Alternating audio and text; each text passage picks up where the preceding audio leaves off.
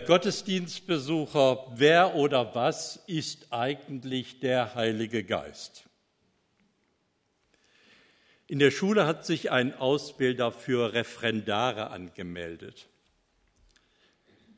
Der Religionslehrer will glänzen und bereitet seine Schüler vor. Die drei Glaubensartikel sollen abgefragt werden. Was heißt es, an Gott zu glauben, an den Sohn zu glauben und an den Heiligen Geist zu glauben? Und für jede Frage wird ein Schüler bestimmt, den der Referendar dann dran nimmt, der gut vorbereitet ist und die Stunde kommt. Der Ausbilder staunt über die guten Antworten scheinbar zufällig herangenommener Schüler. Nur bei der dritten Frage meldet sich keiner. Fragt er doch noch einmal in die Klasse. Was bedeutet es, dass wir den Heiligen Geist haben? Da meldet sich ein Mädchen und sagt, Entschuldigung, Herr Studienrat, aber der Junge, der an den Heiligen Geist glaubt, ist heute krank geworden. Wir haben den Gottesdienst angefangen indem wir gesagt haben, die Gnade ist wichtig, die Gnade Jesu, die Liebe Gottes und die Gemeinschaft des Heiligen Geistes. Den Heiligen Geist haben und aus der Gnade leben. Fehlt da nicht etwas? Muss der Mensch nicht eigentlich auch etwas tun? Kann es sein, dass wir nur aus der Gnade leben? Dieses Stichwort ist ja entdeckt worden zur Zeit der Reformation, als Martin Luther, Calvin, Zwingli betont haben, allein die Gnade, allein Jesus Christus, allein der Glaube, allein die Schrift. Und auch da sind schon die oben genannten Fragen aufgetaucht. Und damals hat man versucht, die wichtigsten Fragen im sogenannten Katechismus zu beantworten. Einmal im Katechismus von Martin Luther und einmal im Heidelberger Katechismus. Und da heißt es in der Frage 64, macht, auch, macht aber diese Lehre allein aus der Gnade leben, nicht aus uns sorglose und verruchte Leute? Muss man nicht richtig alles aufschreiben, was man als Christ zu tun und zu lassen hat? Diese Befrage bewegt die Christen also schon 2000 Jahre. Also nicht nur während der Reformation, nicht nur heute, sondern schon die erste Christenheit. Und insbesondere wird dieses Thema im Galaterbrief behandelt. Damals kamen die sogenannten reisenden Verkündiger in das Gebiet der galatischen Gemeinden und diese reisenden Prediger sagten, ihr lieben Leute hier in Galatien, gut und schön leben aus der Gnade, gut und schön um richtig Christ zu sein, müsst ihr aber noch dies und das und das und das tun. Denn das macht man als Christ so. Und dann müsst ihr gefälligst auch dies und das und jenes gefälligst lassen. Denn das macht man als Christ nicht. Und hier hält Paulus im Galaterbrief in deutlichen, klaren Worten und harten Worten ein Stoppschild hoch. Nein. Es gilt und bleibt, lebt aus der Gnade. Allein von Christus her und allein von dem, was durch seinen guten Geist möglich ist. Das liegt dem heutigen Predigtext zur Runde Gottes Wort aus Galater 5 ab Vers 22 bis Kapitel 6 Vers 2. Und da schreibt Paulus, Die Frucht hingegen, die der Geist Gottes hervorbringt, besteht in Liebe, Freude, Friede, Geduld, Freundlichkeit, Güte und Treue, Rücksichtsnahme und Selbstbeherrschung. Gegen solches Verhalten hat kein Gesetz etwas einzuwenden. Nun, wer zu Jesus Christus gehört, hat seine eigene Natur mit ihren gekreuzigten Leidenschaften und Begierden. Da wir also durch Gottes Geist ein neues Leben haben, wollen wir uns jetzt auch auf Schritt und Tritt von diesem Geist bestimmen lassen. Wir wollen nicht überheblich auftreten, einander nicht provozieren und nicht neidisch aufeinander sein. Geschwister, wenn sich jemand zu einem Fehltritt verleiten lässt, so sollt ihr, die ihr euch von Gottes Geist führen lasst, ihm voll Nachsicht wieder zurecht aufhelfen. Dabei muss aber jeder von euch selbst auf sich selbst acht geben, damit er auch nicht in Versuchung gerät. Helft einander, eure Lasten zu tragen. Auf diese Weise werdet ihr das Gesetz erfüllen, das Christus uns gegeben hat. Liebe Gemeinde, liebe Freunde, das macht ein Christ und das tut ein Christ nicht. So ganz unbekannt sind mir allerdings diese Worte auch in unserer Gemeinde nicht. Nun, Paulus hält dagegen im Galaterbrief. Menschen, die Christen geworden sind, Menschen, die von Jesus Christus mit seiner Gnade beschenkt worden sind, die leben unter dem Einfluss des Heiligen Geistes. Und diese Menschen hören auf, Macher zu sein. Christen hören auf, Macher zu sein. Denn sie leben doch als Christen durch das, was Jesus ihnen in seiner Gnade schenkt und was der Heilige Geist in ihrem Leben wachsen lässt und ermöglicht. Und das, das gilt für jeden Einzelnen aber auch für die Gemeinschaft der Christen. Und darum schreibt Martin Luther in seinem Katechismus, ich glaube, dass ich nicht aus eigener Kraft und nicht aus eigener Vernunft an Jesus Christus, meinen Herrn, glauben kann. Ich glaube auch nicht, dass ich nicht aus eigener Kraft, sondern durch den Heiligen Geist glauben kann, der mich gerufen hat, mit seinen Gaben erleuchtet und der mich auch im rechten Glauben hält und heiligt, gleich wie er die ganze Christenheit auf Erden sammelt, heiligt und erhält. Also, nicht wir sind die Macher, sondern Gott durch seinen Geist. Und dazu drei Gedanken heute Morgen. Erstens, Frucht, die wächst. Paulus macht in allen seinen Briefen, auch im Galaterbrief, eine sehr ernste, aber ehrliche Beobachtung. Nämlich, jeder Mensch wünscht, wünscht sich doch Liebe, Freude, Friede, Geduld und wie die ganzen anderen Früchte des Geistes heißen. Wer will das nicht? Und obwohl wir das alle wollen, erleben wir im Alltag Misstrauen, Verbitterung, Rücksichtslosigkeit, Ungeduld und anderes mehr, so dass Paulus an einer anderen Stelle in seinem Brief ganz verzweifelt sagen muss, das Gute, das ich will, das tue ich nicht. Und das Böse, das ich nicht will, das tue ich. Und weil das so um die Herzen der Menschen bestellt ist, um jeden Mensch, ist es völlig verfehlt, wenn die reisenden Prediger den Christen in Galatien vorschreiben, das und das macht gefälligst mal, strengt euch an und macht das so.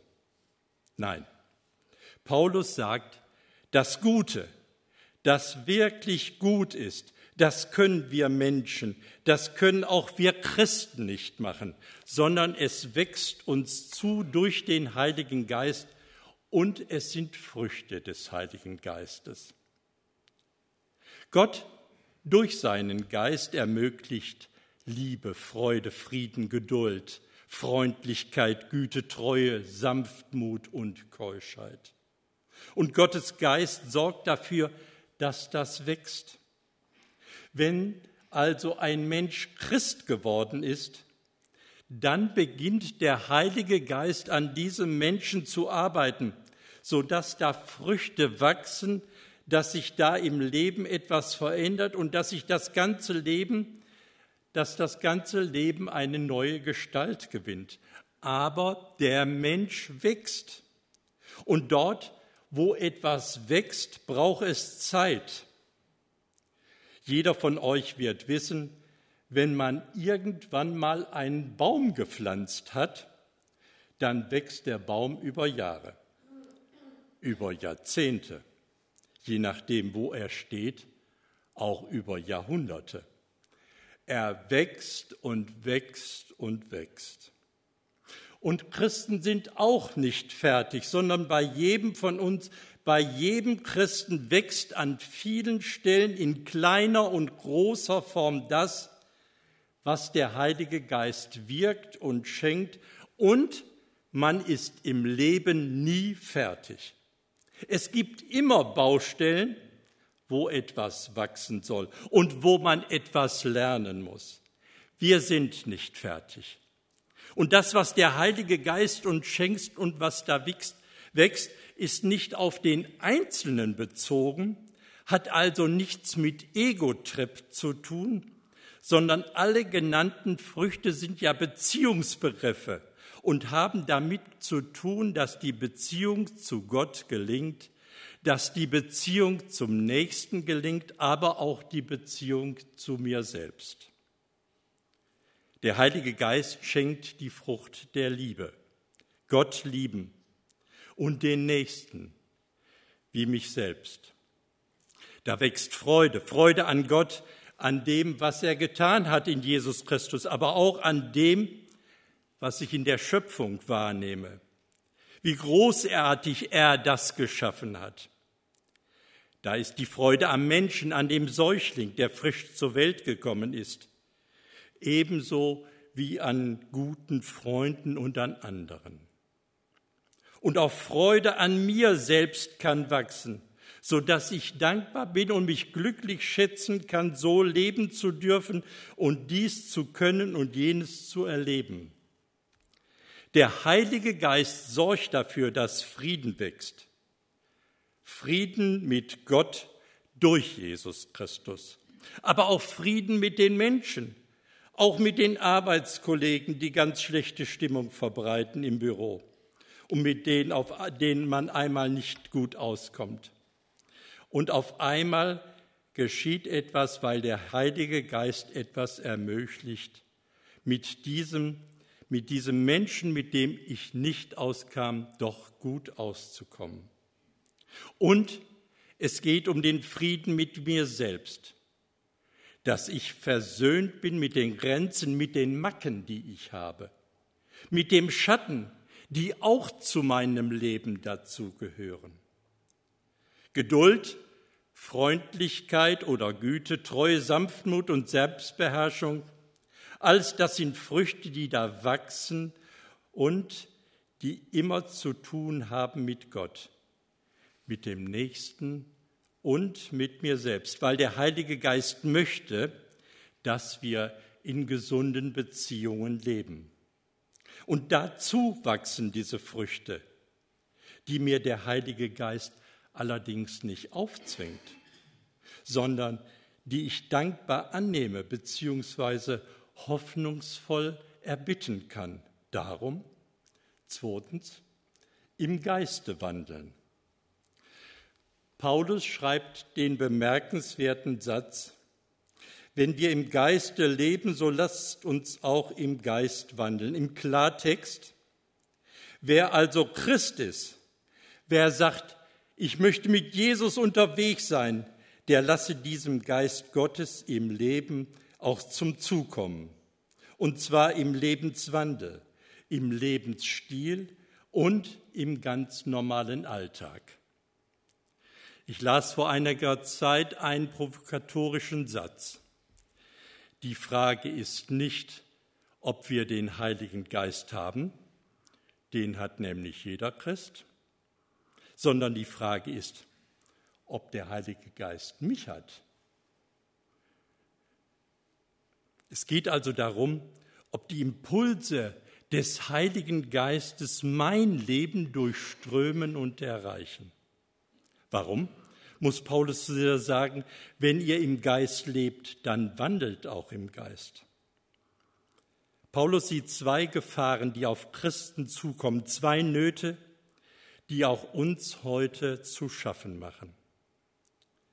Die eine Not beschwören die reisenden Verkündiger in Galatien herauf, wenn sie sagen, versuche doch im Alltag mit deiner Kraft, mit deiner Anstrengung das Christsein schaffen zu wollen. Nein, sagt Paulus, lasst uns in der Kraft des Heiligen Geistes im Alltag leben, nicht in eigener Kraft.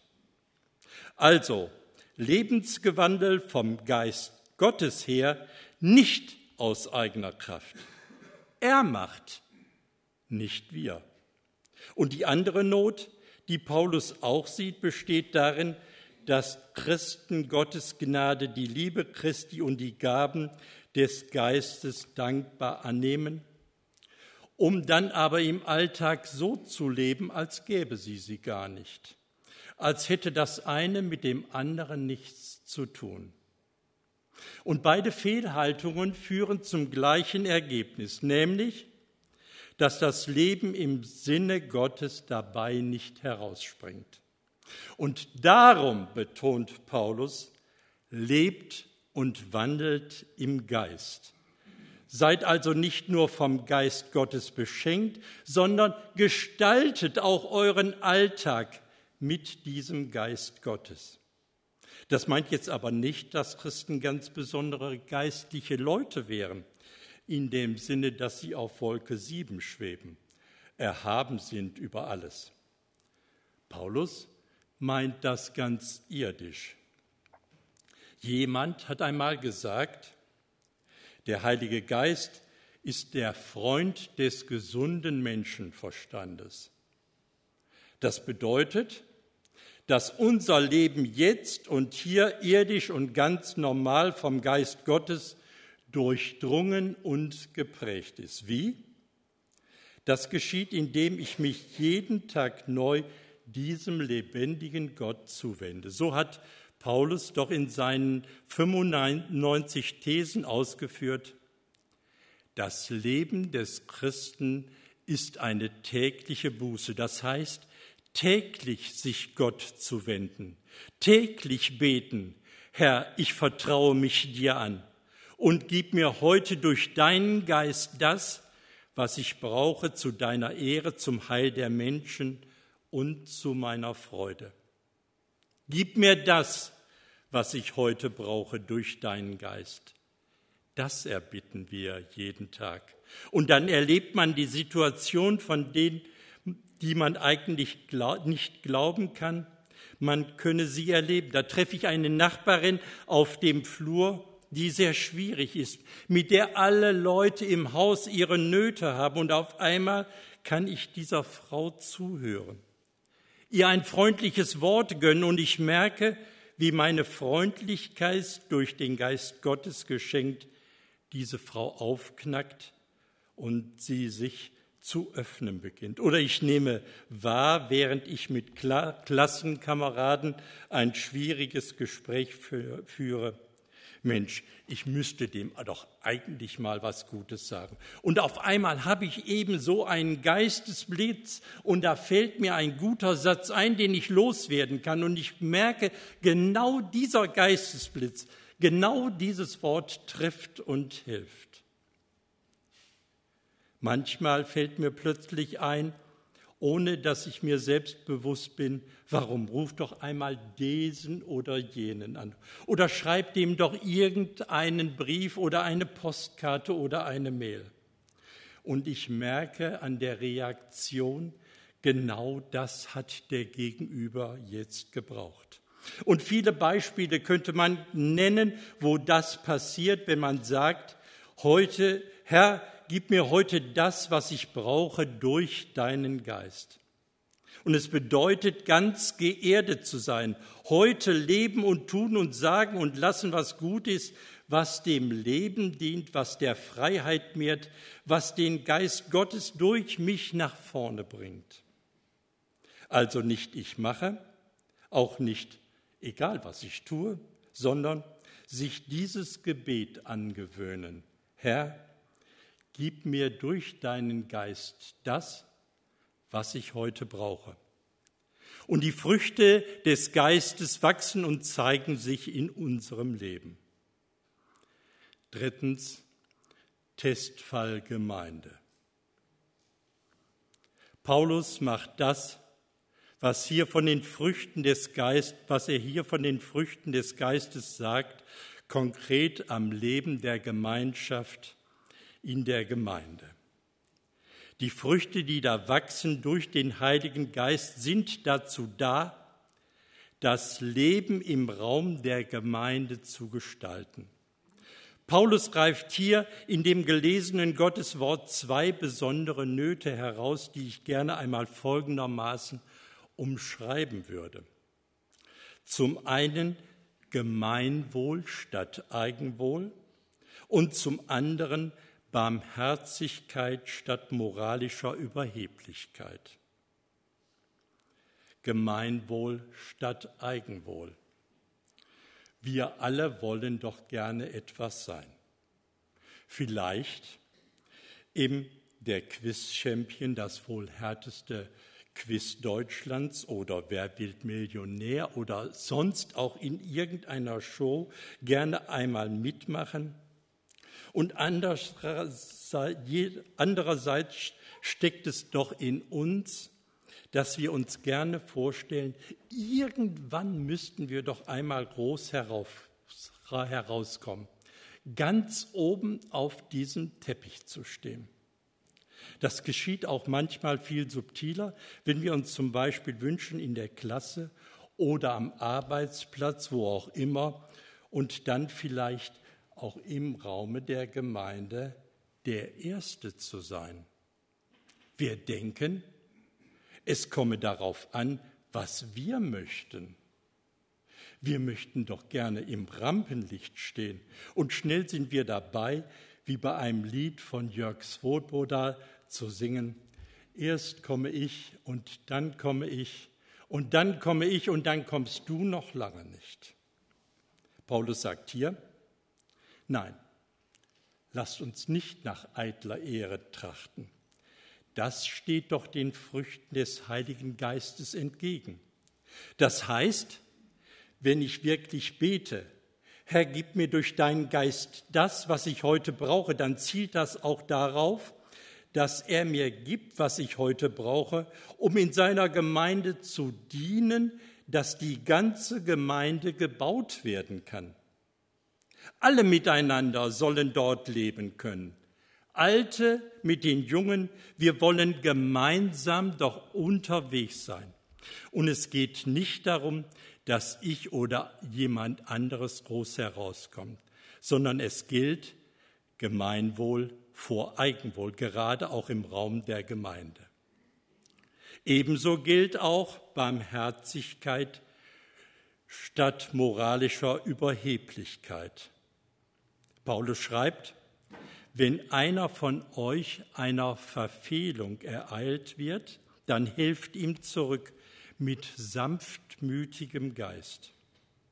Und ich habe einmal folgende Aussage von einem Seelsorger gehört der mir sagte, in vielen Jahren meiner Seelsorge und Beichtpraxis habe ich nicht von einer Sünde gehört, zu der ich auch nicht selber fähig wäre.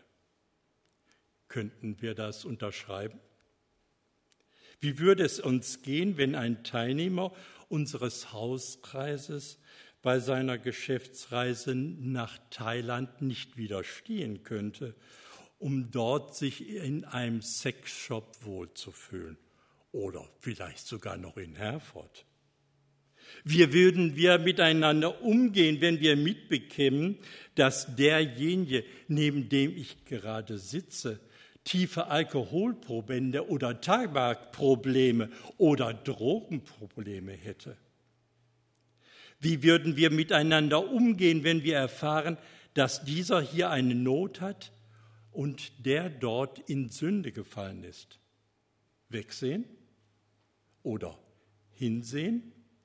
Und wenn wir hinsehen, wie hinsehen? Paulus sagt, helfet einander mit sanftmütigem Geist. Also nicht mit dem Gedanken, das könnte mir nie passieren, sondern es geht um eine gemeinsame Last, die wir betrachten und mit der wir gemeinsam unter dem Kreuze stehen und uns dann gegenseitig mit diesem sanftmütigen Geist aufhelfen.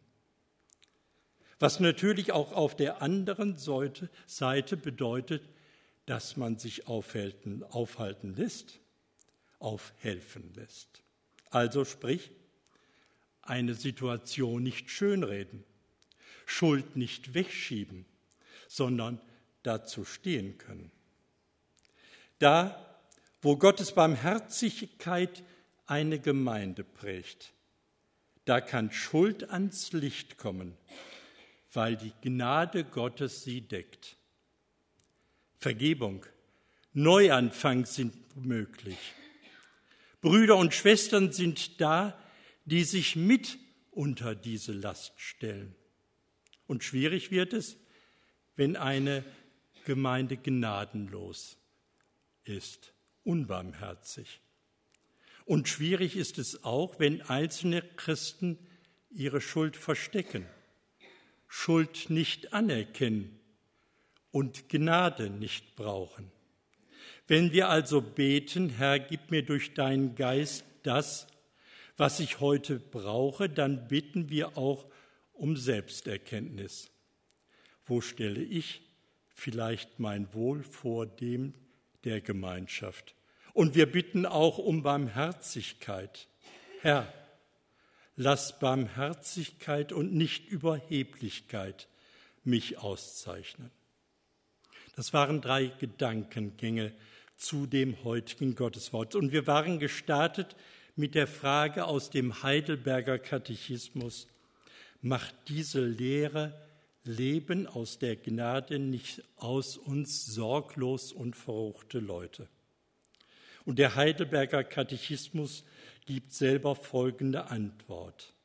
Nein, es ist unmöglich, dass bei den Menschen, denen durch Christus der wahre Glaube eingepflanzt ist, nicht Früchte der Dankbarkeit wachsen. Da, wo der Glaube durch Christus aus Gnaden eingepflanzt ist, da wachsen Früchte der Dankbarkeit. Dankbarkeitsfrömmigkeit eben. Darum gilt, aus der Gnade leben und Gemeinschaft gestalten, so dass die Früchte des Geistes wachsen, dass sie sich mehren und dass sie im Testfall Gemeinde, in der Gemeinde Gestalt gewinnen.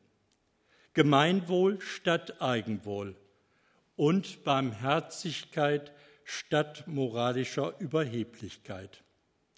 Und ich schließe mit einigen Zeilen. Wenn ich nicht mehr unter dem Gesetz bin, sondern wenn ich unter der Gnade bin, dann kann ich endlich tun und lassen, was Christus will. Amen.